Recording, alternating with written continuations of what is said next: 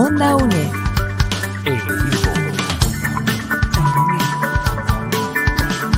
Imagen y sonido, hasta donde estés.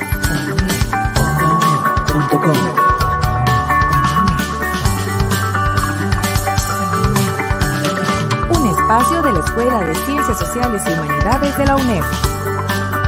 Hasta donde estés. Onda UNED. Acortando distancias. ¿Qué tal? Bienvenidos y bienvenidas a Onda UNED. Hoy tendremos la segunda videotutoría con el profesor Francisco Pérez Zamora. Profesor, bienvenido acá a Onda UNED. ¿Cómo está? Hola, hola Randall. Gracias a Dios, muy bien. Qué gusto saludarte y también extender este saludo y a todo el estudiantado de la Cátedra de Lengua y Literatura, como siempre lo hacemos, pero también para las personas que tengan el deseo de conocer, de formarse en las distintas áreas del conocimiento.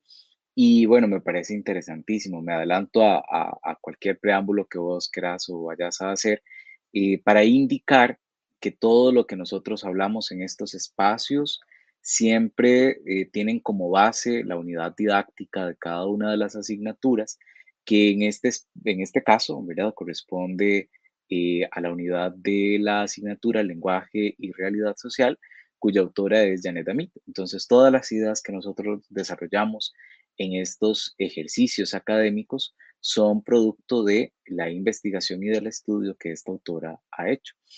Y bueno, en esta ocasión nos congrega la posibilidad de continuar formándonos en temas relacionados con el lenguaje y por supuesto con la comunicación, comprendiendo, como explicábamos en nuestro primer programa, que la comunicación depende siempre de contextos específicos, de procesos de interacción con otros interlocutores y que además debemos entender la necesidad de defender las diferentes normas arbitrarias o significados convencionales, recordando estos como un acuerdo dentro de una sociedad como tal en relación con el lenguaje y por supuesto con nuestras ideas en función de una creación cultural.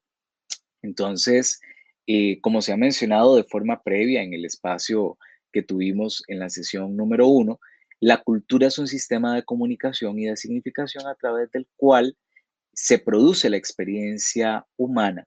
Entonces, nuestra cultura particular es la forma en la que nosotros conocemos el habitar el mundo.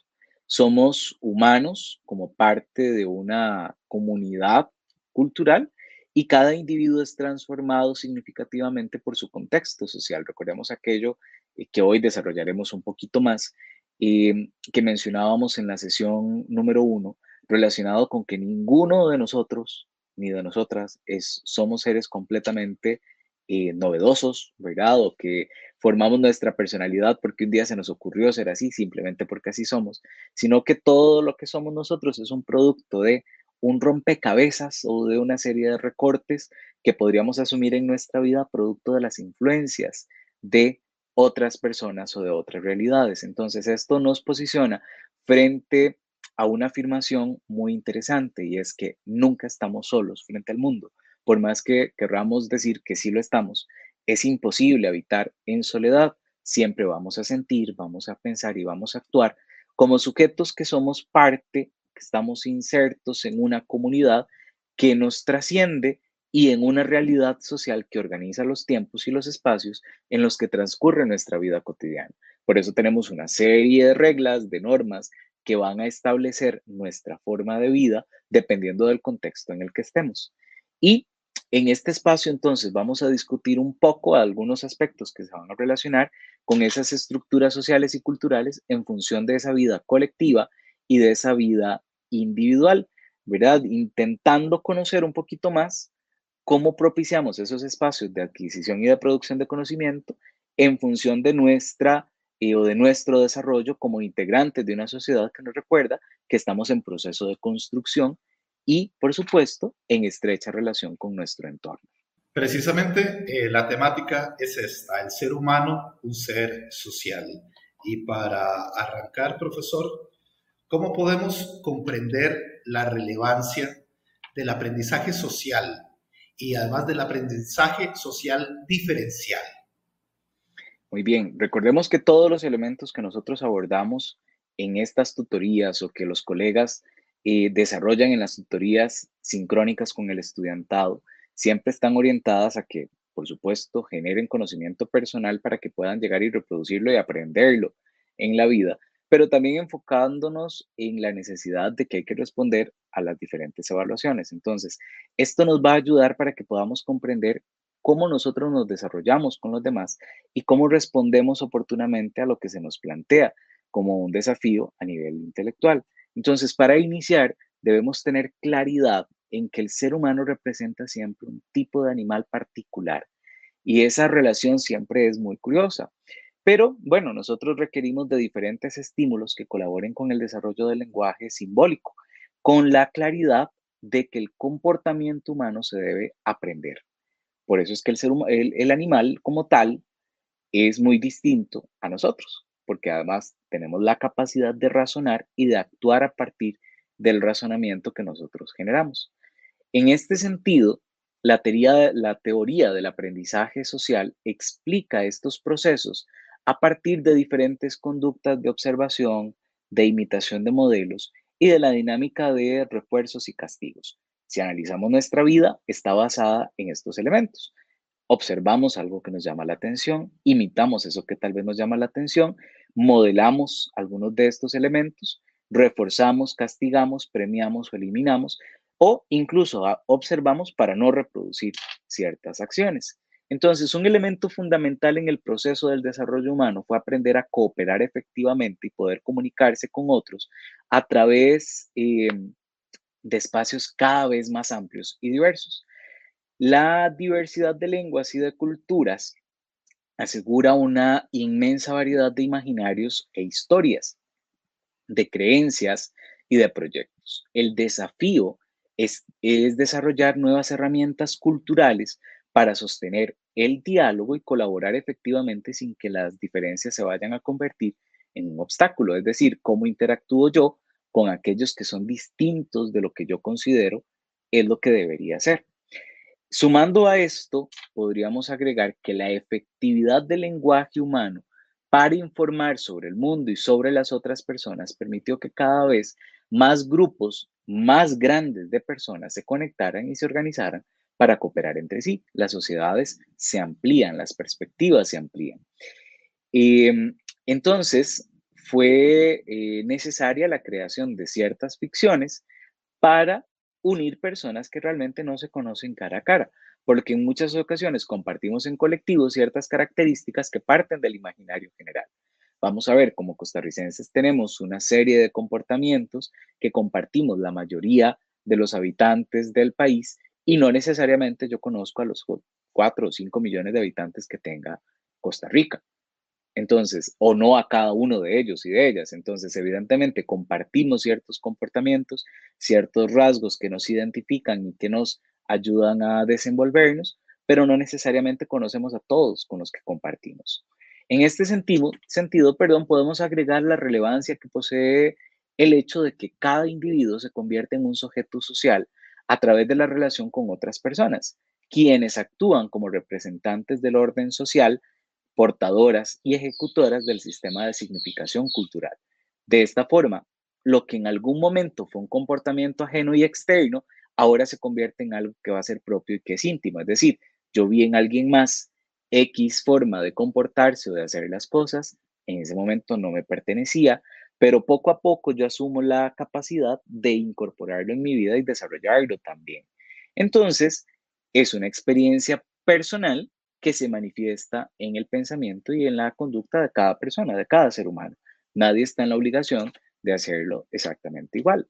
Entonces, aquello que entre comillas nosotros podríamos llamar nuestra personalidad es el resultado de una historia compleja de las relaciones que eh, tenemos con otros, de la mirada que nos conecta o que nos separa, de las conductas que responden a nuestra presencia y por supuesto a nuestras acciones. Por lo tanto, considerar la teoría del aprendizaje, al considerar la teoría del aprendizaje social, tenemos también que pensar en que ésta se formuló a partir del modelo psicológico conductista, donde la relación entre las personas y su contexto se comprende como un tejido complejo.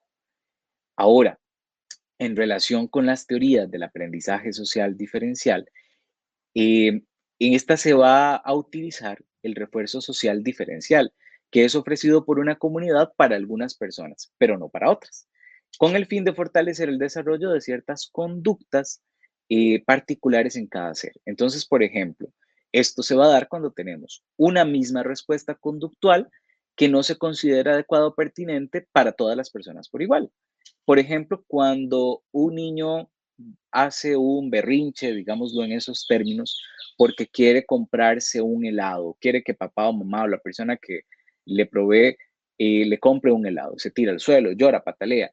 En un niño, si bien no es el mejor comportamiento, no podríamos decir que, em, está cometiendo algo que es imprudente, porque es su naturaleza desde la niñez. Pero ¿qué pasaría si yo a mis 30 años tomo la decisión de que si no me compro un helado, me tiro al suelo y hago un berrinche en plena calle? Probablemente no vayamos a tener la misma aceptación y nos vayan a ver igual que como ve uno de manera normal, un chiquito que está llorando en la calle, ¿verdad? Si es por un capricho de estos. Entonces, la sociedad como colectivo escoge ciertas conductas para premiarlas, mientras otras van a ser reprobadas dependiendo de quién las vaya a realizar. Al niño probablemente no se le sancione tanto como si se le podría sancionar al adulto con una reacción como esta. Entonces, para cerrar esta parte, es importante identificar que ambos tipos de aprendizaje permiten que cada ser humano adquiera diferentes habilidades en su vida, de forma que logre determinar cómo podría comportarse en diferentes contextos según sean estos apropiados o no. Profesor, ¿cómo podemos entender nosotros la esencia del pensamiento social. Iniciamos esto, Randall, y, personas que nos siguen y nos escuchan en este espacio, que nos ven, eh, desde la conciencia clara una vez más de que el ser humano es un ser social, ¿verdad? Aprendemos en conjunto y en relación con las otras personas. Entonces, la realidad social es una realidad intersubjetiva, y ya casi vamos a desmenuzar qué es esto. Solamente existe en la medida en que se trata de una realidad que va a ser compartida, aceptada mayoritariamente por toda una comunidad. Cuando una mayoría no acepta la verdad que plantea un individuo, el resultado siempre va a ser de una u otra forma de exclusión con respecto a la comunidad. Y de ahí entonces es cuando le, le, solemos poner etiquetas a la gente que no hace lo que yo considero que es lo más apropiado. Pensemos en la locura, con todo el respeto que eh, podríamos utilizar, con el que podríamos utilizar esta palabra. Cuando una persona eh, hace lo que yo no considero que es lo habitual o lo normal, entre comillas, de inmediato solemos clasificarla o calificarla como que esa persona está loca, porque está gritando, porque no está haciendo lo que debería hacer. Entonces las personas piensan y experimentan la realidad social a partir de sus expectativas y de sus conocimientos, adecuados siempre al sistema de significación cultural y al orden que produce como una realidad social. Por eso es que en algunas ocasiones olvidamos con muchísima facilidad que todo es producto de la fuerza y de la continuidad de la imaginación colectiva. Dentro de la esencia del pensamiento social, debemos valorar conceptos que son fundamentales, como la objetividad, que se da cuando un fenómeno es independiente de la conciencia, de la voluntad y de las creencias humanas.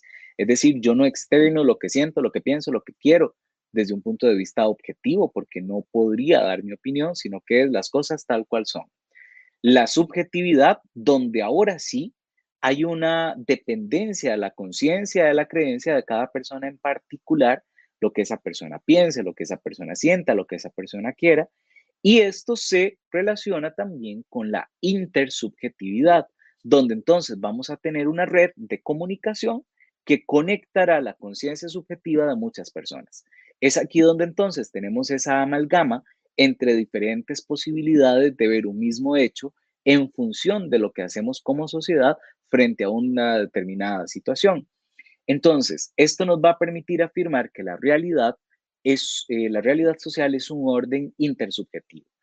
¿Por qué? Porque es la suma de creencias imaginadas colectivamente que se expresan en la forma de normas, de roles, de categorías y de sanciones a nivel general. Entonces, lo imaginado se concreta en diferentes estilos de vida que establecemos o en los diferentes ideales que defendamos.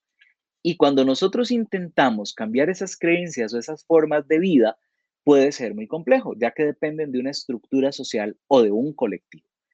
Ahora, tampoco es que sea imposible cambiar esas estructuras, sino que se requieren de eventos de forma mayor que permitan tomar decisiones y modifiquen ciertas eh, manifestaciones sociales. Por ejemplo, en el caso de tan lamentable, ¿verdad? De hace algunos años atrás, con el tema del COVID, y tuvimos que vernos forzados a una enfermedad mortal de tanta envergadura para tomar medidas, por ejemplo, con el tema del lavado de manos.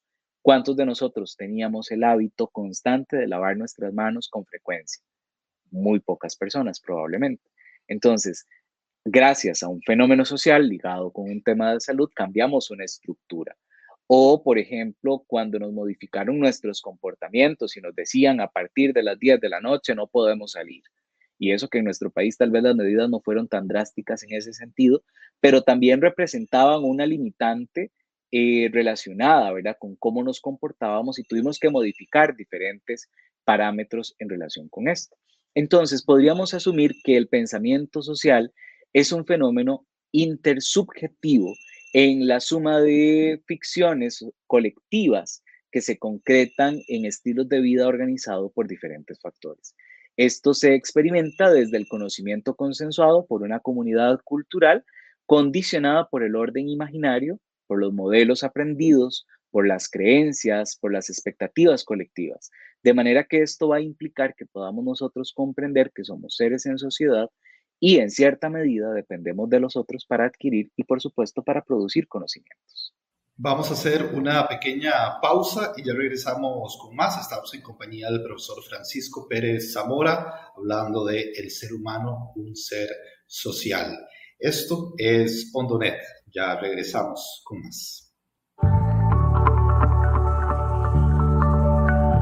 Onda UNED. Acortando distancias.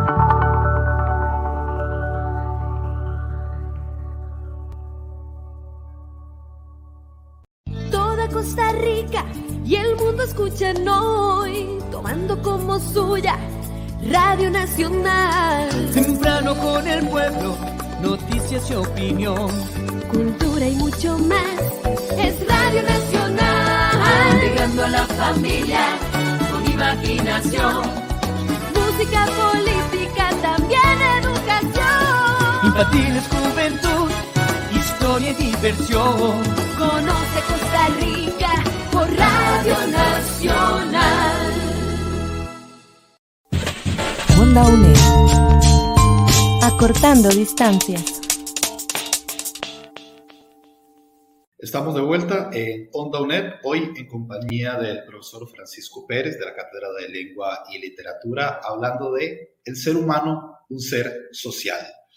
Profesor, ¿hasta qué punto la incertidumbre permite la generación de nuevos conocimientos. Claro, en función del título de esta tutoría, ¿verdad? El ser humano como parte de la sociedad como tal, debemos considerar que la incertidumbre en mayor o menor grado siempre va a ser parte de nuestra vida y por supuesto de nuestros procesos comunicativos. Pero bueno, ¿qué será la incertidumbre entonces? Bueno, es aquello a lo que, eh, o aquello que está relacionado con las experiencias que no nos suelen ser tan familiares o tan habituales. Entonces, normalmente, estas experiencias suelen ser más difíciles de procesar según los conocimientos que el hablante o que el individuo o que la persona posea. De manera que eh, requiere ciertas estrategias para poder superarlas. Probablemente eh, ese conocimiento, sin esas estrategias, no se va a poder adquirir. Entonces, en este sentido, eh, se requiere de una conciencia plena que debe existir, eh, de que debemos tener más bien una apertura en relación con la comprensión y con la integración de lo nuevo como parte de la realidad social, ya sea que esto se asimile según los esquemas de conocimiento previo existentes o transformando esos esquemas que ya teníamos de alguna manera no prevista, ¿verdad? Al enfrentarnos a lo desconocido, tenemos dos posibilidades, o asumirlo rechazarlo. Entonces, comprender la posibilidad de un conocimiento nuevo ligado a la incertidumbre implica reconocer que existen otras perspectivas además de la propia, de modo que el mundo también se puede interpretar de otras maneras, por lo que se debe considerar la validez de otros ámbitos sin imponerles categorías previas. De ahí resultan los diferentes conocimientos nuevos que permiten comprender la complejidad del mundo. Imaginémonos que estamos ante un hecho particular, ante una conversación que usted no esperaba o ante una situación social en grande, ¿verdad? Que nos hace cambiar la perspectiva del mundo. Retomo el ejemplo que ponía en la pregunta anterior. Cuando nos enfrentamos al COVID, teníamos eh, dos posibilidades. Sumarnos a lo que nos estaba eh, pidiendo la sociedad global, ¿verdad? De contener la enfermedad o hacernos de la vista gorda y que el, impacto en nuestro país fuera todavía mayor. Ahora, existía la directriz nacional de cómo debíamos actuar. La incertidumbre que cada persona poseía se daba cuando al escuchar esas directrices que nos imponían una norma de conocimiento o de funcionamiento, eh, cómo actuábamos de forma personal, ¿verdad? Ante esa situación que se nos estaba pidiendo tomar acciones, ¿verdad? Si me pongo o no me pongo la mascarilla, si me hago o no me hago la prueba, si voy o no voy al centro de salud. Cada quien debía decidir ante esas incertidumbres. Y eh, obviamente, ahora, tres años después, podríamos decir, ok, ante esa incertidumbre se generó un proceso de conocimiento que hoy vemos materializado en que los riesgos o las medidas ante la enfermedad como tal, que sigue manteniendo los mismos parámetros de hace tres años, hoy son menores, porque ya no, no, no tenemos tanto miedo, no tenemos tanta incertidumbre. Quiere decir que ante ese hecho como tal, asumimos la información y generamos un conocimiento distinto. Entonces, cuando el conocimiento previo se mezcla o encuentra con el conocimiento nuevo, muchas veces nos encontramos con fuerzas que nos limitan y que nos impiden que estos conocimientos o estos nuevos aprendizajes se materialicen de una forma concreta y acertada. Entonces, una vez más, aquí lo vemos de nuevo con el caso del COVID, con cómo actúo yo frente a ese hecho. O les pongo un ejemplo que también aparece en la guía, en la unidad didáctica, perdón, ¿verdad? Y materializando con que si yo, que soy una persona que trabaja todos los días y no tiene la posibilidad de manejar grandes cantidades de dinero, resulta que para fin de año me gané los 1.600 millones del gordo de la Lotería Nacional. De pasar de tener un salario de trabajador de clase media, ahora podría tener resuelta mi vida económica por mucho tiempo. Entonces, ante este fenómeno que llega y es diferente a lo que yo siempre he tenido, se genera un proceso de incertidumbre. ¿Por qué? Porque entonces tendremos que aprender nuevas formas o yo tendría que aprender nuevas formas de administrar ese dinero que antes no tenía. ¿Cómo lo voy a invertir? ¿Qué voy a hacer con él? ¿Cómo me debo comportar de manera social? Porque incluso eso es un reto para la persona que tiene esta, esta suerte, ¿verdad? De ganar eh, eh, este tipo de premios. Entonces, cuando yo no acepto ante la incertidumbre tomar decisiones de frente a la situación que estoy eh, teniendo, podría existir un riesgo, ¿verdad? En el caso concreto de la fortuna que he ganado, de perder esa fortuna, porque no supe qué hacer, me dejé vencer por esa incertidumbre. Entonces, los ajustes que hacemos relacionados con la generación de nuevos conocimientos a partir de la incertidumbre se, va a dar de forma, se van a dar de forma gradual, siempre según el impacto que ese evento vaya a tener de las condiciones sociales y, por supuesto, propiciando que se establezca un equilibrio a la luz de la realidad eh, diferente a la que nos estamos exponiendo. De manera que em, queda en evidencia que obviamente existe una relación entre la incertidumbre y la generación de conocimiento porque tomo decisiones. Siempre voy a considerar que vamos a pensar que este conocimiento que estoy adquiriendo nos va a ayudar a reforzar nuestras habilidades sociales. Y por supuesto, siempre en función de cómo nos relacionamos y comunicamos con los demás, tomando en consideración lo que hemos desarrollado a lo largo de esta eh, video tutoría relacionado con que el ser humano está inserto en una sociedad y como parte de esa sociedad no puedo pensar que todo soy solo yo o que todo depende de mí.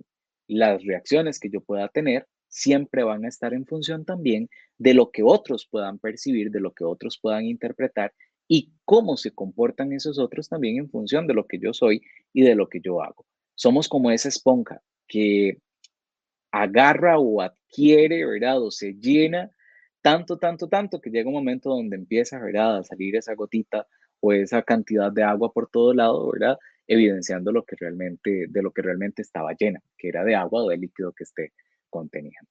Profesor, una temática eh, fascinante que nos ayuda a entender pues, todos estos procesos sociales en los que nos vemos eh, metidos de lleno para tratar de, desentrañar lo que hay ahí detrás de ese comportamiento social del ser humano.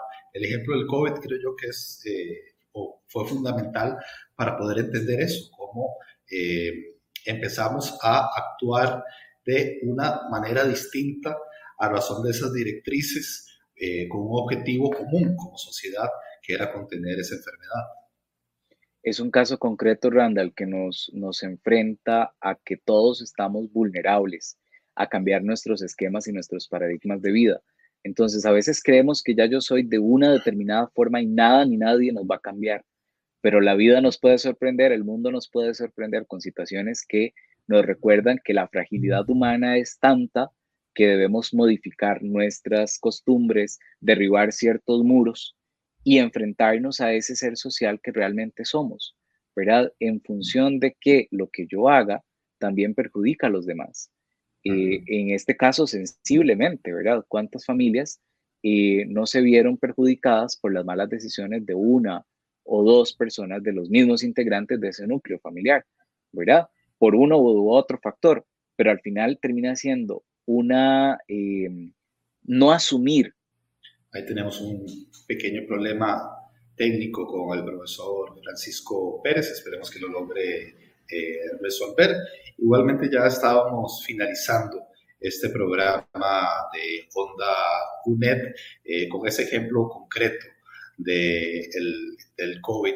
Eh, profesor, ahí lo tenemos de vuelta. aprovechamos nada más para que termine esa, esa idea así de cómo eh, puede el, ser humano, a pesar de creer que, que no, no, no, va a cambiar su forma de ser eh, en, determinadas circunstancias y por un bien común, pues sí, sí llega a cambiar. Sí, les decía que, que en función, ¿verdad?, de que lo que yo hago también afecta a los demás, debo tomar ciertas decisiones para sentirme parte de esa comunidad o de esa sociedad en la cual estoy inmerso y que me genera una responsabilidad también que debo asumir como ser humano y como ser social. Perfecto. Profesor, le agradezco mucho eh, por esta segunda videotutoría del cuatrimestre. Nos vamos a encontrar muy, muy pronto. Muchas gracias a usted y, por supuesto, a todos los estudiantes y las estudiantes que, que nos siguieron. Así es, un placer estar con ustedes y espero que nos sigamos encontrando en los siguientes espacios académicos y, por supuesto, invitarles para que sigan las diferentes tutorías y los diferentes espacios que se han facilitado para que su proceso de estudio sea aún más sencillo. Muchísimas gracias. Profesor Francisco Pérez, de la Cátedra de Lengua y Literatura. Onda UNED. Acortando distancias.